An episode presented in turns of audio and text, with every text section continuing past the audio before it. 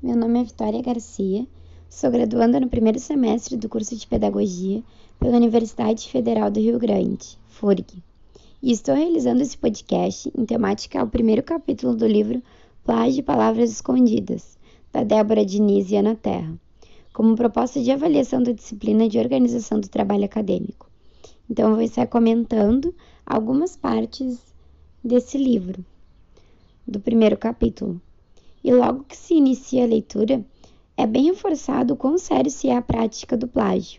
Como está escrito no próprio sumário do livro, apropriação indevida da criação literária e, e violação de uma expectativa de sinceridade. A Débora e Ana mostram o quanto o plágio acaba por ser algo preocupante para qualquer pessoa que atua na área acadêmica, seja um professor, um estudante, um pesquisador,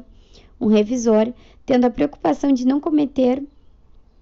o plágio e os professores de mostrarem a importância da ética acadêmica, a integridade e o compromisso com a honestidade. E eu acabei me identificando, onde é mencionado lá na página 18, que para um leitor, seja iniciado ou não na, na pesquisa acadêmica, o plágio é uma prática realmente muito desconcertante.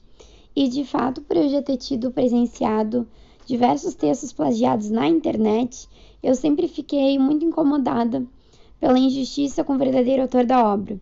E o que acabou me remetendo é a, a tanta seriedade de copiar um texto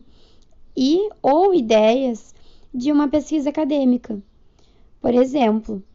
que já começa a definir quem eu serei como profissional, a partir do momento onde eu aceito plagiar algo ou se eu quero dar a minha própria identidade de acordo com as pesquisas em que eu me inspirei.